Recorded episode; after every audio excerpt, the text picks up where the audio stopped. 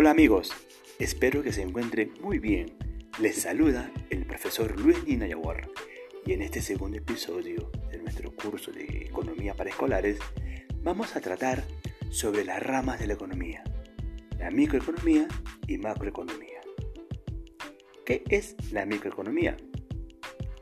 Es la rama de la economía que se ocupa hoy del comportamiento de entidades individuales, tales como son los mercados, las empresas y los hogares. Como su fundador, se le considera a Adam Smith, quien en su libro La riqueza de las naciones de 1776 consideró la manera en que se fijan los precios individuales. Estudió la determinación de los precios de la tierra, el trabajo y el capital. También investigó las fortalezas y debilidades del mecanismo de mercado. Y lo más importante, identificó las propiedades notables de eficiencia de los mercados y observó que el beneficio económico resulta de las acciones interesadas de los individuos. Todo lo mencionado sobre microeconomía desde la visión de Smith sigue siendo relevante en la actualidad y si bien el estudio de la microeconomía ha experimentado grandes adelantos desde la época de Smith, se le sigue considerando muy importante en la actualidad. Ahora, ¿qué es la macroeconomía? Bueno, esta rama se refiere al desempeño general de la economía.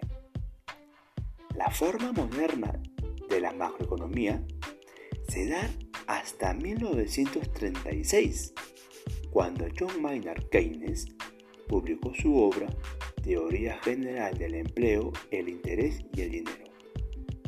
Durante esa época se vivían aún los estragos de la Gran Depresión de 1929, por lo que Keynes desarrolló un análisis de las causas de los ciclos económicos, en los que se alternan periodos de desempleo alto e inflación elevada. En la actualidad, la macroeconomía analiza una amplia variedad de temas, como la manera en que se determina la inversión total y el consumo, las formas en que los bancos centrales manejan el dinero y las tasas de interés, las causas de las crisis financieras internacionales y por qué algunos países crecen rápidamente mientras otros permanecen estancados. Si bien la macroeconomía ha progresado mucho desde sus inicios, los temas de los que se ocupó Keynes todavía hoy definen su estudio.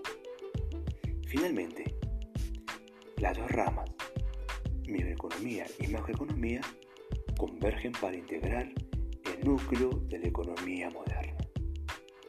Muy bien, espero que esta información te haya sido valiosa y nos encontramos en un tercer episodio de este curso de economía para escolares. Muchas gracias.